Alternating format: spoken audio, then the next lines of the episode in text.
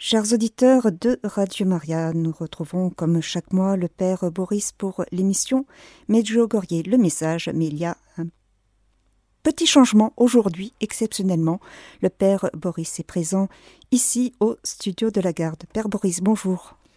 Bonjour, euh, heureux de vous saluer par la salutation habituelle en croate, Maria c'est-à-dire loué soit Jésus et Marie. Et, chers auditeurs, permettez-moi aussi de vous souhaiter un bon et saint carême, qui est un temps idéal pour euh, retrouver un lien fort avec le Seigneur et pour nous convertir.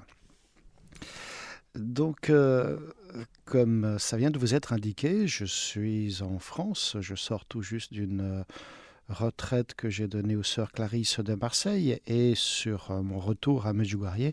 Donc je m'arrête à Toulon pour euh, pouvoir euh, vous donner le commentaire du dernier message. Auparavant, donc quelques nouvelles d'avant que je ne parte.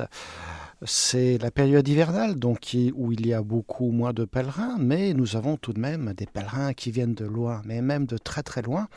Euh, nous avons eu ainsi des pèlerins du Zimbabwe, des Philippines euh, et encore de beaucoup d'autres lieux. Si bien que l'église de Medjugorje est toujours, euh, toujours pleine. Comme euh, nouvelle, peut-être que serait intéressant de, de, pouvoir aussi retenir que du 14 au 18 mars prochain, donc très prochainement, une retraite est proposée pour les organisateurs de pèlerinage, les responsables des groupes de prière ou de centres Mir, Mir Medjugorje à travers le monde. Et donc, si des responsables de pèlerinage ou organisateurs euh, et autres de de centres MIR euh, et de groupes de prière euh, le souhaitent, vous pouvez bien entendu toujours euh, vous y rendre, surtout que c'est une période où il, il, est intéressant de pouvoir aller sur les collines étant donné qu'il y a tout de même moins de monde que voilà pendant l'été par exemple. Je profite aussi pour vous dire que de même euh, euh, aura lieu donc la retraite internationale des prêtres euh, du 3 au 7 juillet inclus, que cette retraite est gratuite pour les prêtres, donc il y a juste à payer les frais de transport. Et en particulier, chers amis auditeurs, si vous connaissez des prêtres qui seraient en difficulté, je pense qu'une retraite à Medjugorje est le le temps de prière qui est proposé par la paroisse peut rebooster certains prêtres qui seraient voilà, un petit peu en difficulté. Donc euh, n'hésitez pas aussi à leur proposer, quitte à vous cotiser pour euh, leur offrir les frais de voyage. Sur place, donc, ils n'auront rien à payer. Et c'est très certainement que c'est ainsi que vous allez pouvoir participer à un renouveau spirituel euh, des prêtres. Et quand un prêtre est renouvelé et touché par la Gospa, eh bien, on peut être sûr que beaucoup, beaucoup d'autres gens dans leur entourage le seront par la suite. Du 3 au 7 juillet, donc la rencontre internationale des prêtres, la retraite. Récemment, le 11 février dernier, à l'invitation d'un père portugais, le père Carlos Macedo, Monseigneur Aldo Cavalli s'est rendu à Fatima, accompagné de l'ancien curé de Medjugorje, le père Marinko, pour une rencontre dont le thème était le trésor caché. Plus de 2000 personnes sont venues à cette rencontre, écouter donc euh, Père Marinko et Monseigneur Aldo Cavalli.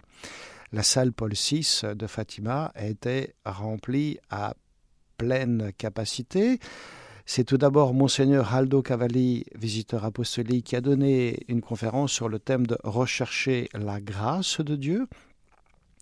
Après une pause, c'est le père Marinko qui a parlé sur le thème de Medjugorje. Medjugorje, un trésor de notre temps et continuation de Fatima. Donc très intéressant étant donné que le message du 25 janvier dernier était justement donc sur euh, euh, était évoqué euh, Medjugorje comme continuation de Fatima. Après le déjeuner, donc un temps de prière, des chants de louanges. Une nouvelle conférence du Père Marinko sur le thème de prier avec le cœur, hein, ce que demande la Vierge donc à, à. Euh, et Monseigneur Aldo Cavalli a donné une conférence sur euh, la Vierge Marie, foi et fidélité. Le soir, la Sainte Messe a été présidée évidemment par Monseigneur Cavalli. L'adoration du Saint-Sacrement ainsi que la prière de guérison ont été dirigées par le Père Marinko, qui en est revenu tout émerveillé. Hein. Il nous disait c'est incroyable le nombre de personnes au Portugal et à Fatima qui aiment Medjugorje. Voilà, donc, euh, chers amis auditeurs, euh, n'hésitez pas à solliciter le Père Marinko, puisque, étant donné qu'il n'est plus sur la paroisse de Medjugorje, mais dans une petite paroisse voisine, il doit certainement avoir plus de disponibilité. Et évidemment, il a des trésors à partager, euh, vu le nombre d'années qu'il a passé sur place en tant que, que curé. Et là, euh, vous l'avez certainement déjà entendu quand vous êtes allé, puisqu'il donnait régulièrement des catéchèses et des conférences pour les pèlerins. Il a sorti quelques livres aussi sur euh, Medjugorje en général, justement autour de la prière du cœur. Nous passons maintenant donc euh, au dernier message du 25 février dernier. J'étais en France à la paroisse de Nance-les-Pins, donc euh, dans ce diocèse de Toulon, pour euh, justement une veillée de, prière. Et le soir, nous avons euh, eu ce message qui nous dit ceci. Chers enfants, convertissez-vous et revêtez-vous de vêtements de pénitence. Et dans la prière personnelle et profonde, en toute humilité, recherchez la paix du Très-Haut.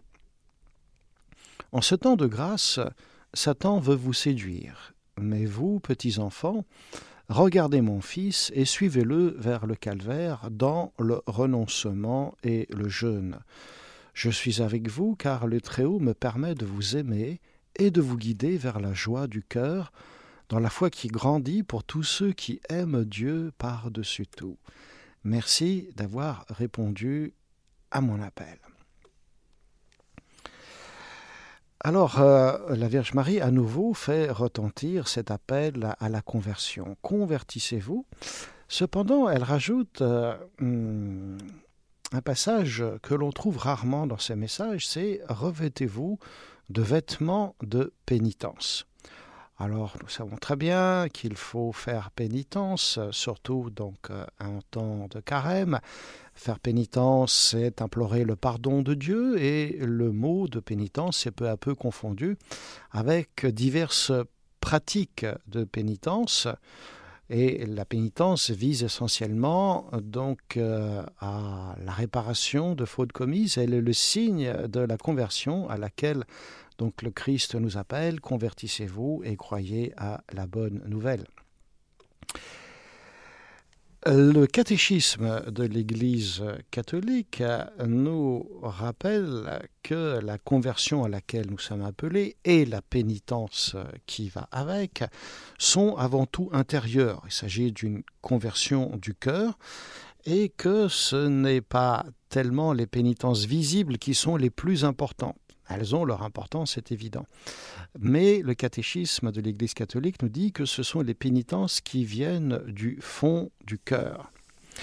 Alors, euh, c'est évident qu'il faut que l'on ait le cœur qui soit tourné vers le Seigneur, en particulier donc à l'écoute de sa parole, euh, un cœur qui demande euh, aussi l'aide de l'Esprit Saint pour que l'Esprit Saint donc vienne justement purifier dans notre cœur ce qui a besoin de l'être afin de pouvoir entendre la voix de Dieu qui nous appelle donc à la conversion et qui nous appelle à mettre en, pratique la parole de Dieu.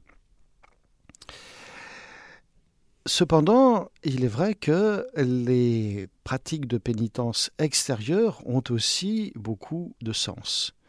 Euh, les jeûnes, les mortifications, et la Vierge Marie nous le rappelle très régulièrement, surtout quand elle nous dit que par la prière et le jeûne, vous pouvez même arrêter des guerres, ou bien pareillement quand elle nous dit que par la prière et le jeûne, des miracles se produisent en vous et autour de vous, rajoute-t-elle. Donc c'est très très intéressant.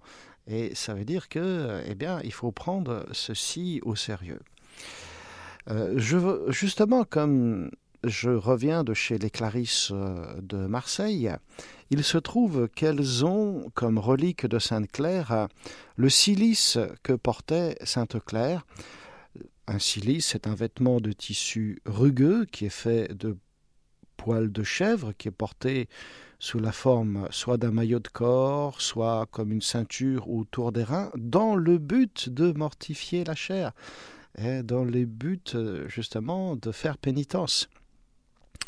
Alors on a dit que le nom latin venait de la Cilicie où ce tissu était fabriqué. Euh, je rappelle que Saint Paul est originaire de Tarse en Cilicie. Euh, simplement c'est donc une toile grossière qui est souvent mentionnée donc dans la Bible comme symbole justement de deuil et de pénitence. Et on peut penser que le vêtement aux peaux de bête que portait Jean le Baptiste était tout à fait analogue.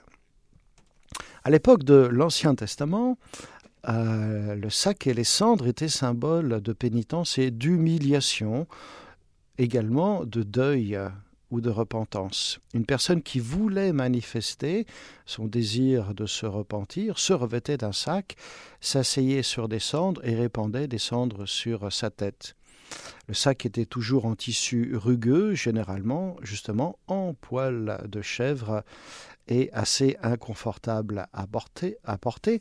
Les cendres, elles, étaient symboles de désolation, de ruine. En cas de décès d'un proche, la personne endeuillée se revêtait d'un sac pour manifester sa tristesse, et on voit ainsi dans l'Ancien Testament certains personnages le faire, comme par exemple le roi David ou bien le patriarche Jacob. Les cendres accompagnaient le sac en cas de catastrophe ou de, on va dire, de repentance nationale.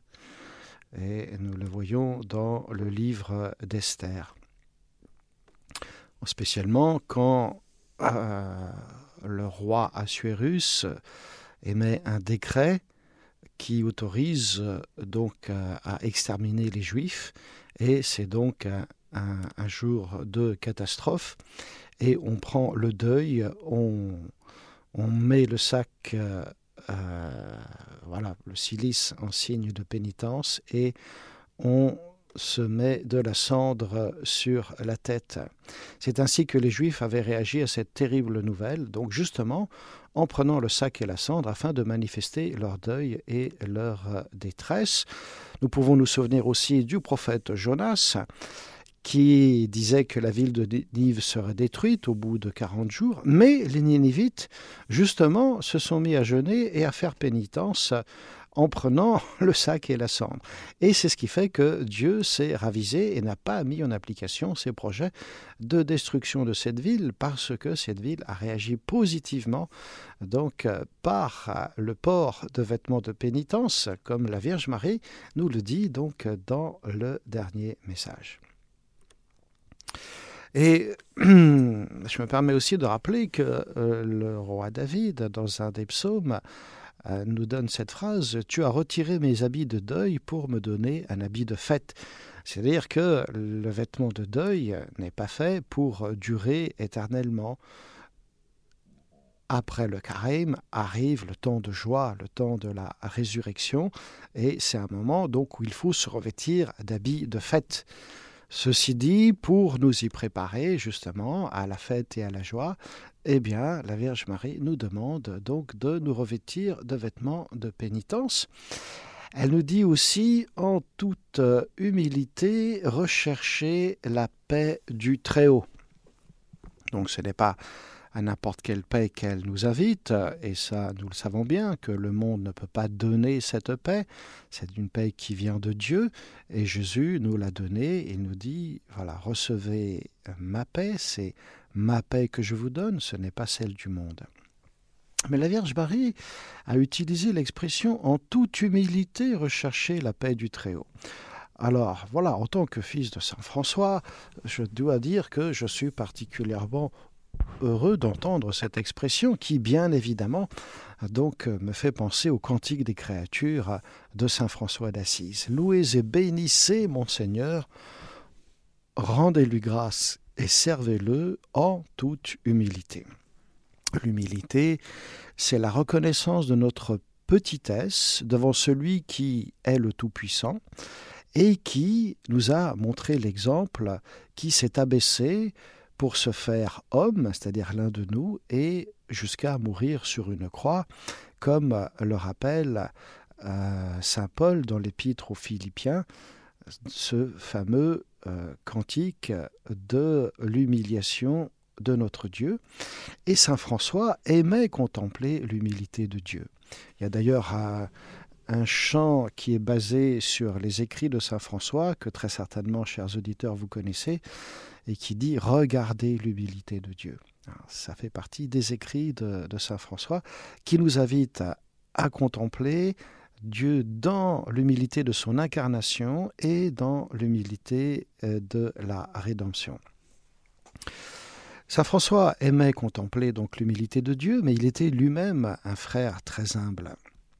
Un jour, le frère Pacifique, qui est l'un des premiers disciples de Saint François et qui est aussi un de ceux qu'il a envoyé en France pour euh, évangéliser la France donc au XIIIe siècle, un moment où la France était traversée par différentes hérésies, dont le catharisme et les premiers frères arrivent du vivant de Saint François en France, avec en tête le frère Pacifique qui va remonter à partir du sud par Vézelay et Paris jusque Lens, où il est encore aujourd'hui très vénéré.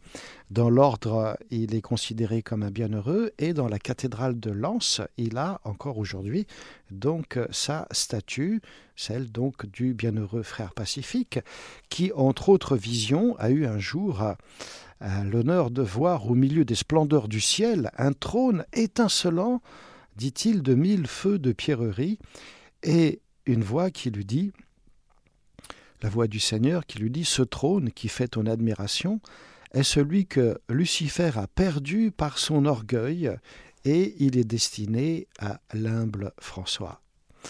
Voilà, Saint François, donc, euh, qui contemplait l'humilité de Dieu, qui lui-même s'est fait humble et pauvre, et qui invite à imiter le Christ pauvre, à marcher donc à sa suite, euh, mais aussi donc le Christ doux et humble de cœur. Être humble, c'est demeurer dans la vérité. Et c'est le Christ qui nous dit Je suis le chemin, la vérité la vie. Le mensonge n'est que le fruit de l'orgueil qui s'oppose, bien entendu, donc à la vérité. Dans cette humilité, la Vierge Marie nous dit rechercher la paix du Très-Haut.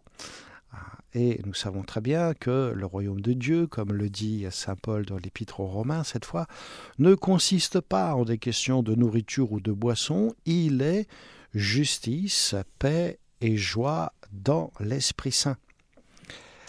Euh, la paix donc est un don de Dieu, nous demandons à Dieu de nous remplir de sa paix qui est le fruit de l'Esprit Saint est aussi le fruit de notre réconciliation avec lui, afin qu'à notre tour, nous puissions aussi la répandre là où nous vivons. Donc la recevoir comme un Dieu, comme un don de Dieu, pardon, et la répandre euh, autour de nous. La Vierge Marie nous dit aussi, attention, ce temps est un temps de grâce, mais nous avons quelqu'un qui veut nous détourner et qui veut nous séduire elle l'appelle donc euh, Satan plusieurs fois. Elle fait mention de lui dans ses messages. J'ai déjà eu l'occasion de vous en parler plusieurs fois, et en particulier de vous parler de Satan en tant que menteur, le prince du mensonge, comme l'appelle Jésus lui-même dans l'Évangile selon Saint Jean. Et là, la Vierge Marie nous dit que Satan est celui qui veut nous séduire, ce qui veut dire qu'il est aussi le séducteur. Et nous allons un tout petit peu nous arrêter sur euh, ces tactiques de séduction. Tout d'abord, euh, hmm, je me permets de rappeler que, selon certains théologiens, même au ciel, avant qu'il euh, n'en soit exclu, avant son expulsion, Satan s'acharnait à séduire d'autres anges. Il cherchait aussi à semer la discorde parmi eux, car il est celui qui sème la zizanie, en opérant dans le secret et en cachant ses intentions réelles sous le masque d'une grande vénération pour Dieu, il s'efforça, nous disent certains théologiens, de soulever le mécontentement contre les lois qui gouvernaient donc les êtres célestes, affirmant qu'elles imposaient des restrictions inutiles. D'où voilà la chute de nombreux anges qui ont écouté la voix de Satan qui leur a très certainement donc proposé quelque chose de meilleur que ce que Dieu pouvait leur offrir et il a entraîné dans sa chute donc un nombre innombrable d'anges. Au jardin d'Éden, il a usé d'une tactique tout à fait semblable, sauf que cette fois donc il s'est déguisé et en serpent, il a utilisé la ruse qui était la sienne. Et tout au long de l'histoire, il utilisera donc la ruse et la séduction pour aboutir à ses fins. Il faut bien entendu savoir qu'il est très doué pour ceci, plus intelligent, plus puissant et plus rusé que quiconque d'entre nous. C'est pourquoi nous devons nous accrocher donc à la parole de Jésus, chers auditeurs, et à sa personne, afin de nous protéger contre ces ruses. Peut-être qu'une des plus grandes séductions euh, dans le monde d'aujourd'hui euh, du diable serait de faire croire aux gens qu'il n'existe pas. Car s'il n'existe pas, qui va alors chercher à se protéger contre un ennemi euh, irréel? Et il est étonnant de voir combien de gens prétendent être chrétiens et ne prennent pas du tout au sérieux la réalité voilà, de ce prince du mensonge dont parle Jésus et pas que Jésus, parce que déjà dans tout l'Ancien Testament, les preuves bibliques sont nombreuses. Et ça devrait être un rappel puissant pour nous. Je ne vais pas ici vous les énumérer parce qu'elles sont vraiment très nombreuses, mais y compris chez certains prêtres, donc dans l'Église, il y en a qui ne prennent pas du tout cette réalité au sérieux.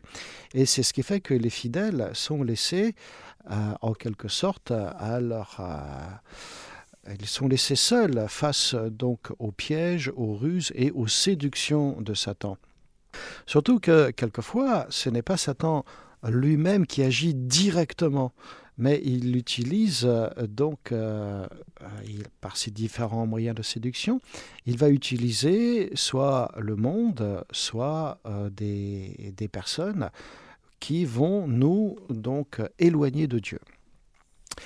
La première séduction euh, à laquelle donc nous sommes confrontés, c'est la séduction du monde, l'attrait que le monde exerce sur nous, puisque donc euh, nous, en tant que chrétiens, nous sommes dans ce monde, même si nous ne sommes pas du monde, mais nous sommes dans ce monde qui exerce sur nous donc euh, des attraits sous la forme de plaisir, mais aussi sous d'autres formes, des attraits intellectuels ou par des conceptions de vie qui peuvent nous soit nous éloigner de Dieu, hein, soit nous empêcher de porter du fruit euh, en Dieu. Jésus en parle lui-même dans la parabole du semeur, quand il nous dit que euh, la graine qui est tombée dans les épines, ce sont ceux qui, ayant entendu la parole, s'en vont, la laissent s'étouffer par les soucis, les richesses ou les plaisirs de la vie, et ils ne portent pas de fruits qui viennent à maturité. Voilà, donc le monde séduit et détourne les croyants par ses plaisirs qui flattent les sens, qui flattent la chair, ou qui flattent euh, l'orgueil euh, ou l'ambition, et c'est là que donc euh, Satan intervient, intervient pour mettre son grain de sel, pour augmenter donc en nous cet attrait pour des choses qui peuvent être bonnes en soi, mais qui risquent donc de nous détourner de Dieu. Euh, il, séduit aussi les gens en les poussant à pécher, en mettant en avant l'attrait du plaisir que donne le péché, plaisir qu'il exerce sur la chair ou sur nos sens. Cette séduction, elle va agir par la convoitise et elle va provoquer la corruption. Il s'agit de la convoitise soit de la chair, soit de la convoitise des yeux et qui fait que euh, donc l'homme va céder euh, aux plaisirs qui nous sont proposés et que Satan donc euh, va aiguiser.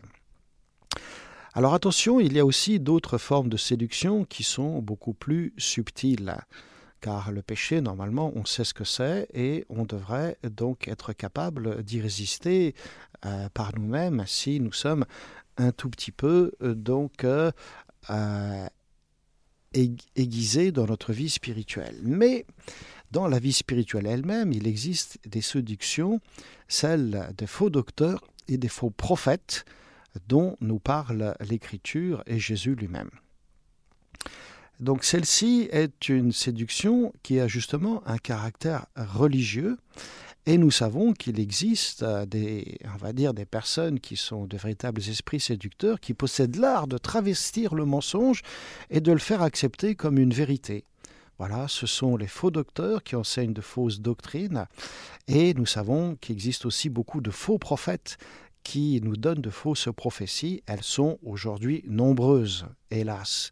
Regardez, par exemple, combien de catastrophes ont été prédites, soi-disant donc prophétisées, même avec des dates qui nous sont données.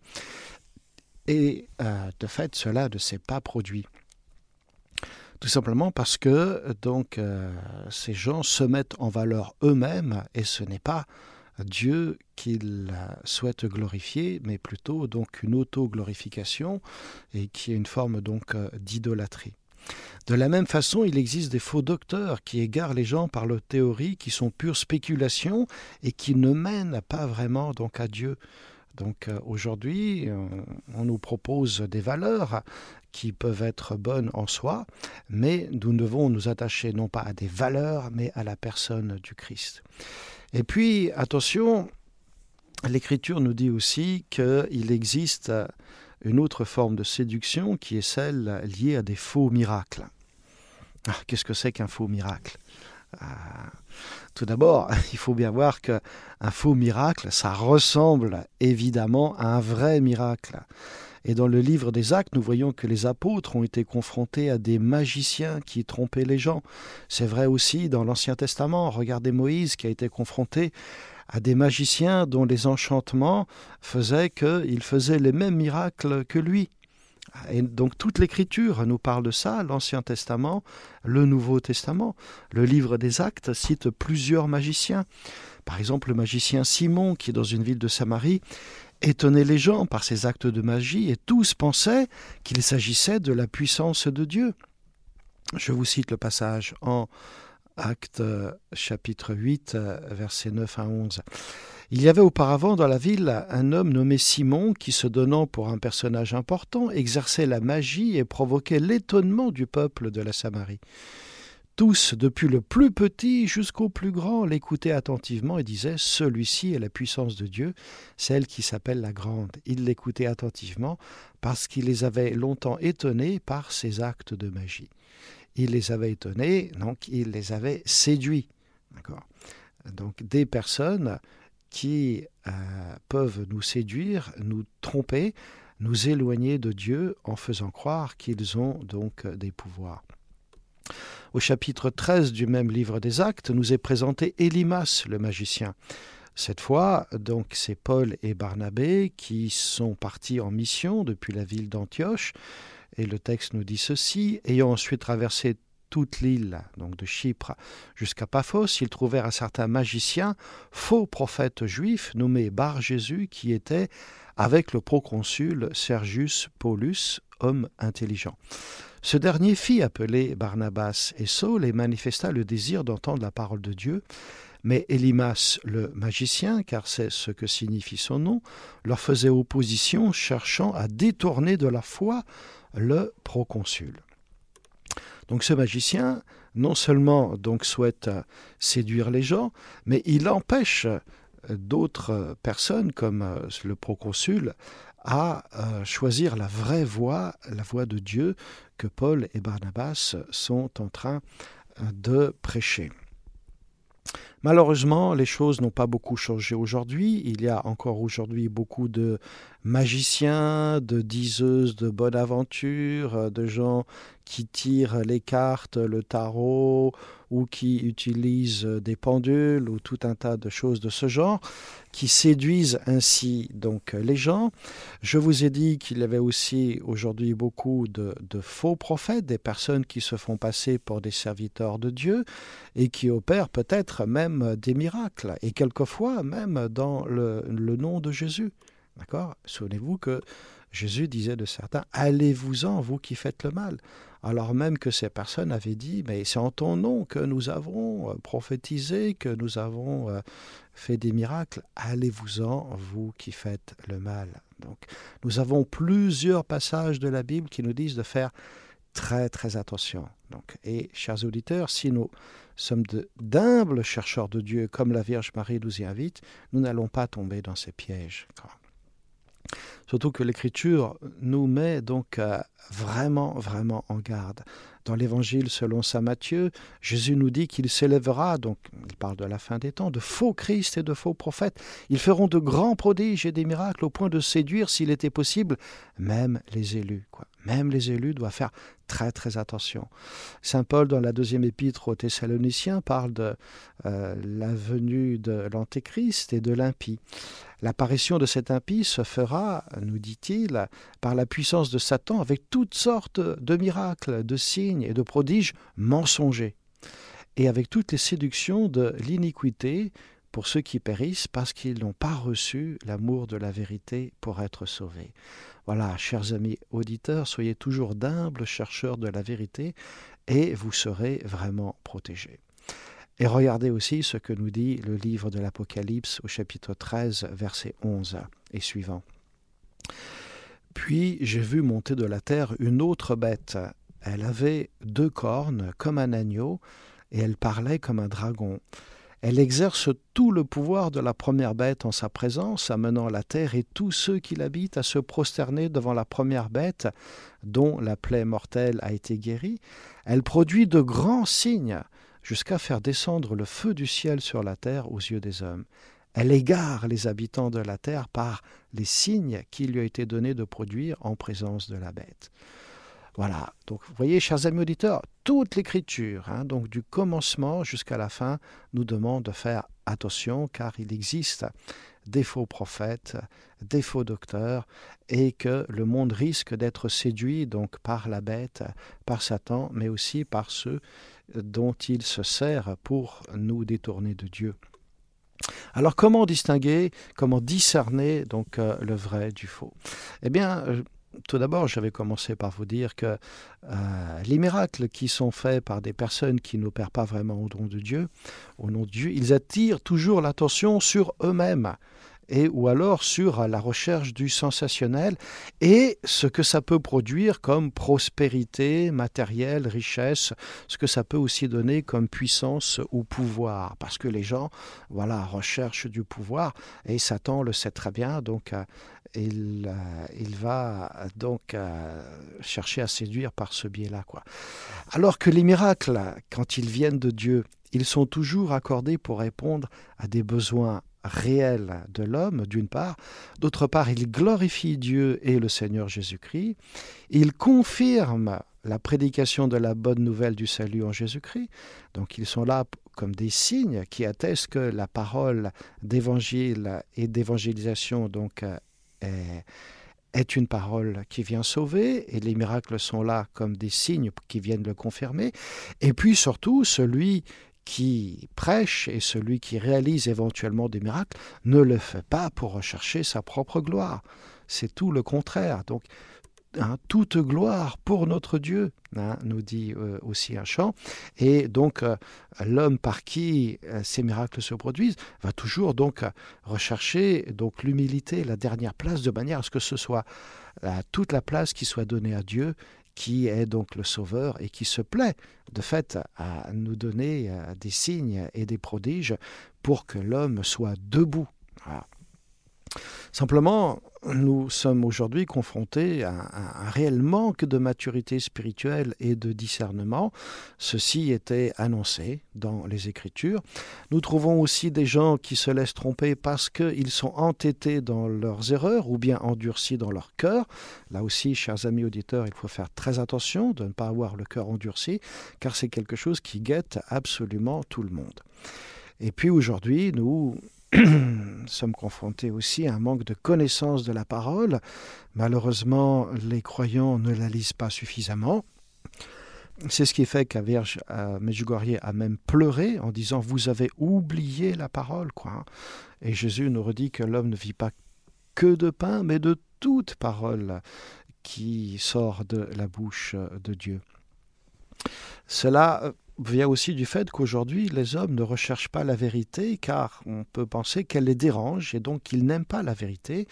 Ils aiment euh, plutôt donc des pseudo-vérités et c'est ce qui fait que, eh bien, ils sont touchés par une puissance d'égarement, euh, comme euh, nous le dit aussi saint Paul. Donc la meilleure garantie qu'on peut avoir contre la séduction, c'est justement d'être d'humble chercheur de la vérité et de Dieu, ce qui veut dire aussi de consentir à être éclairé par sa parole. Hein. Ta parole, elle, est une lumière sur mes pas, une lampe sur ma route. Elle va nous éclairer, elle va nous permettre donc de voir clair quand nous sommes face à des prodiges pour savoir si vraiment donc ça vient de Dieu ou alors pas du tout. Euh, regardez justement aussi ce que nous dit euh, l'Apocalypse euh, au chapitre 3, verset 7 et suivant. à l'ange de l'Église qui est à Philadelphie écrit Ainsi parle le Saint, le vrai, celui qui détient la clé de David, celui qui ouvre et nul ne fermera, celui qui ferme et nul ne peut ouvrir. Je connais ta conduite Voici que j'ai mis devant toi une porte ouverte que nul ne peut fermer, car sans avoir beaucoup de puissance, tu as gardé ma parole, et tu n'as pas renié mon nom. Voici que je vais te donner des gens de la synagogue de Satan qui se disent juifs et ne le sont pas, ils mentent. Voici ce que je leur ferai, ils viendront, ils se prosterneront à tes pieds, alors ils connaîtront que moi je t'ai aimé. Je rappelle que cette parole est destinée à des gens qui, sans avoir beaucoup de puissance, ont simplement gardé la parole et n'ont pas renié donc le, nom de Dieu. Puisque tu as gardé mon appel à persévérer, verset suivant, verset 10, moi aussi je te garderai de l'heure de l'épreuve qui va venir sur le monde entier pour éprouver les habitants de la terre. Un verset particulièrement intéressant donc à retenir, puisque donc viendra l'heure de l'épreuve et que donc il nous faut être forts et il nous faut euh, donc garder dans notre cœur la parole qui va nous conduire vers la vérité et la vérité nous rendra libres, nous dit Jésus. Ce qui veut dire, voilà, toujours tout soumettre à la lumière des Écritures. Hein. La parole de Dieu, elle est à la fois donc cette lampe qui éclaire, elle est cette épée à double tranchant, nous dit l'Épître aux Hébreux, ce qui veut dire qu'elle nous permet de séparer et, euh, de, lâcher justement tout ce qui ne vient pas de Dieu. Et cette parole, donc, euh, nous éclaire et elle est toujours d'actualité. Ah, le ciel et la terre passeront, mais paroles ne passeront pas. Elle est toujours d'actualité. Et puis, bien entendu, chers amis auditeurs, la Vierge Marie, en, carême, mais même très souvent, au-delà du carême, nous appelle au renoncement et au jeûne. Elle nous a souvent dit que le meilleur jeûne, c'est au pain et à l'eau, que par le jeûne et la prière, on peut même arrêter des guerres, on peut même suspendre des lois de la nature, et que euh, des actes de charité ne peuvent pas remplacer le jeûne. Par contre, ceux qui ne peuvent pas jeûner, pour des raisons de maladie ou d'âge avancé, peuvent toutefois le remplacer par soit la prière, soit des actes de charité ou une confession, mais dit-elle, tous sauf les malades sont appelés à jeûner. Elle nous invite aussi donc à, grandir dans la foi. La foi vient de ce qu'on entend, nous, nous dit l'épître aux Romains, et ce qu'on entend vient de la parole de Dieu donc à nouveau, et pour grandir dans la foi et dans la confiance en Dieu, eh bien, nous devons donc d'une part entendre cette parole qui quelquefois va être un petit peu dérangeante pour nous, c'est-à-dire qu'elle va nous inviter à sortir de notre zone de confort et même éventuellement à prendre quelques risques. Mais si vraiment nous croyons que Dieu est provident, c'est-à-dire qu'il pourvoit à nos besoins, alors, chers amis auditeurs, nous devenons vraiment libres, Et de véritables enfants de Dieu qui savent qu'ils peuvent tout demander donc au Père et qui sont aussi prêts à accomplir sa volonté quelles qu'en soient les conséquences. Face à des tentations, même, Dieu pourvoira toujours il nous donnera toujours le moyen d'en sortir, car jamais il ne permettra que nous soyons tentés au-delà de ce que nous pouvons supporter, nous disent les saintes Écritures.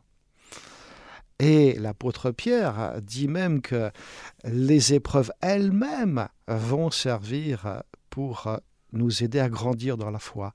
Les épreuves, elles sont là pour vérifier la qualité de notre foi, nous dit Saint Pierre, et faire de nous donc des chrétiens solides, hein, dignes donc de, de, confiance si bien entendu nous tenons ferme sans vaciller et nous sommes invités donc à, à mettre vraiment bien toute notre confiance en Dieu qui nous conduit, qui est notre bon berger. Le Seigneur est mon berger, je ne manque de rien. Et donc, euh, nous mettons notre confiance totalement en Dieu. Et je vais terminer par euh, un autre message où la Vierge Marie nous invitait donc à une confiance totale, mais aussi à une conversion totale. Ce message est daté du 25 septembre 2006, où la Vierge Marie nous disait ceci Chers enfants, aujourd'hui encore, je suis avec vous, et je vous invite tous à une conversion totale. Décidez-vous pour Dieu, petits enfants, et vous trouverez en Dieu la paix que votre cœur recherche. Imitez la vie des saints, qu'il soit pour vous un exemple, et moi je vous stimulerai tant que le Tout-Puissant me permet d'être avec vous. Merci d'avoir répondu à mon appel. Voilà, de nombreux saints ont marché avant nous sur ce chemin de conversion, donc qui mène à Dieu. Marie nous les donne comme exemple et elle nous invite à une conversion totale et à une totale confiance en Dieu. Chers amis auditeurs, soyez bénis pendant ce temps de carême. Décidez-vous donc euh, totalement pour Dieu et vous allez pouvoir expérimenter vous-même combien notre Dieu est un Dieu euh, donc euh, de joie, de bonheur euh, que nous allons pouvoir vivre pendant le temps pascal. Amen. Fallen Jesus et Maria. Alors, nous avons un appel, nous allons terminer donc avec cet appel téléphonique. Il s'agit d'Astrid qui souhaiterait intervenir. Astrid, c'est à vous. Oui, bonjour Père Boras. je suis contente d'avoir eu ce enseignement mais en somme, si j'ai bien compris que vous nous avez dit, c'est-à-dire, il y a quelquefois des rassemblements, comme vous dites, et puis euh, ils prêchent bien, et puis euh, ils, disent des signes. Même, euh, quelquefois, on attend des, gens qui disent bah, Tiens, je suis guéri, ça va mieux. En somme, moi, j'ai toujours un peu de doute là-dessus. Est-ce que je dois invoquer l'Esprit Saint avant d'aller à, des réunions comme ça, à des, des, rassemblements comme ça, ou comment Jésus il peut nous avertir que c'est vraiment du bon et du vrai? C'est très délicat parce que oui, oui, mais il y aura beaucoup de faux prophètes. Vous, avez tout à fait raison d'être, euh, euh, comment dire, euh, c'est vigilante, c'est-à-dire ne pas tomber dans une suspicion ou une méfiance systématique, d'accord Parce que Dieu continue effectivement de faire des prodiges aujourd'hui, mais il faut vraiment pouvoir discerner. D'accord. Est-ce que vraiment ce que je vois, est-ce que ça vient de Dieu D'accord. Oui parce que nous savons très bien qu'il y a des forces mauvaises qui sont aussi à l'œuvre et que le mal se cache toujours sous une apparence de bien. Et donc, euh, vous avez tout à fait raison de faire toujours une prière donc à l'Esprit Saint pour que l'Esprit Saint vous éclaire. Mais ce que je voulais euh, particulièrement, donc euh, là où je voulais insister, c'était que si vous lisez régulièrement la parole, vous allez obtenir donc ces, fameux critères de, discernement, parce que vous allez être familiarisé avec la manière d'agir de Dieu, quoi. Et donc très vite, vous allez pouvoir voir. Attention, là, peut-être qu'il y a des prodiges, mais quand on voit les, autres fruits qui peuvent être donc la jalousie, la, rivalité entre les, personnes qui, euh, qui soi-disant donc feront des prodiges, quand il y a de la, médisance ou, des choses comme ça, voilà, là on peut être sûr que le, fruit n'est pas très bon. Et, il y a aussi d'autres euh, formes, je n'ai pas pu tout dire, mais il y a des fois, ça commence bien, D'accord Et a le désir de glorifier Dieu. Et après, les personnes tombent dans le piège de l'auto-glorification. et, et, après, donc, euh, ces groupes, euh, malheureusement, sont en train de dévier. Quoi. C'est pourquoi, donc, faites attention, ou bien aidez-les, quoi, justement, à dire non, toute gloire pour notre Dieu. Hein, comme je vous disais, vraiment, tout doit retourner à Dieu à travers notre action de grâce. Quoi. Ne rien garder pour soi. Oui, j'ai été quelquefois à, euh, comment je vais dire, à des grands rassemblements avec des, des bons prédicateurs, et il y a des gens qui tombent dans le repos de l'esprit. Alors ça, ça m'a toujours euh, oui, mais ça, euh, inquiété un peu parce que c'est vrai, est-ce qu'on peut tomber dans le repos de l'esprit vraiment, vraiment? Oui, mais ça, a priori, c'est très positif. Après, je pense qu'il y a aussi des gens qui tout simplement se laissent tomber, quoi. Hein, donc, euh, ils tombent dans un, dans un autre piège, c'est qu'ils ne sont pas vrais, quoi. Euh, mais le repos de l'esprit, donc c'est une manière qu'a l'Esprit Saint d'agir sur euh, euh, une personne et qui fait que cette personne va se sentir bien, quoi. Et et alors, ça surprend. Oui, j'ai vécu des choses comme ça. Et vraiment, la personne qui, qui avait tombé, ben, elle était inconsciente quand elle se réveillait. Elle ne savait rien. Et elle était dans une joie. Une joie. Oui, vous savez, quand ça vient de Dieu, il y a toujours ces signes qui sont la paix, la joie, l'amour, et, et, que ça les fait grandir dans la foi. Donc ça, ça c'est signe que ça vient de Dieu. Mm -hmm. Bon, merci beaucoup, Père. Que Dieu vous bénisse et, voilà. bon carême. Oui, vous aussi en union de prière, surtout avec mes deux gorgées. Merci. Merci à vous. Merci Astrid. Voilà, et merci beaucoup, Père Boris, pour euh, votre venue dans, dans nos studios aujourd'hui. Gloire à Dieu. Et à très bientôt. Vous êtes sur mon passage au, de retour à Medjugorje. Merci. Au revoir. Chers auditeurs de Radio Maria, c'était l'émission Medjugorje, le message avec le Père Boris Barin. Et vous pourrez réécouter cette émission en podcast sur notre site internet www.radiomaria.fr.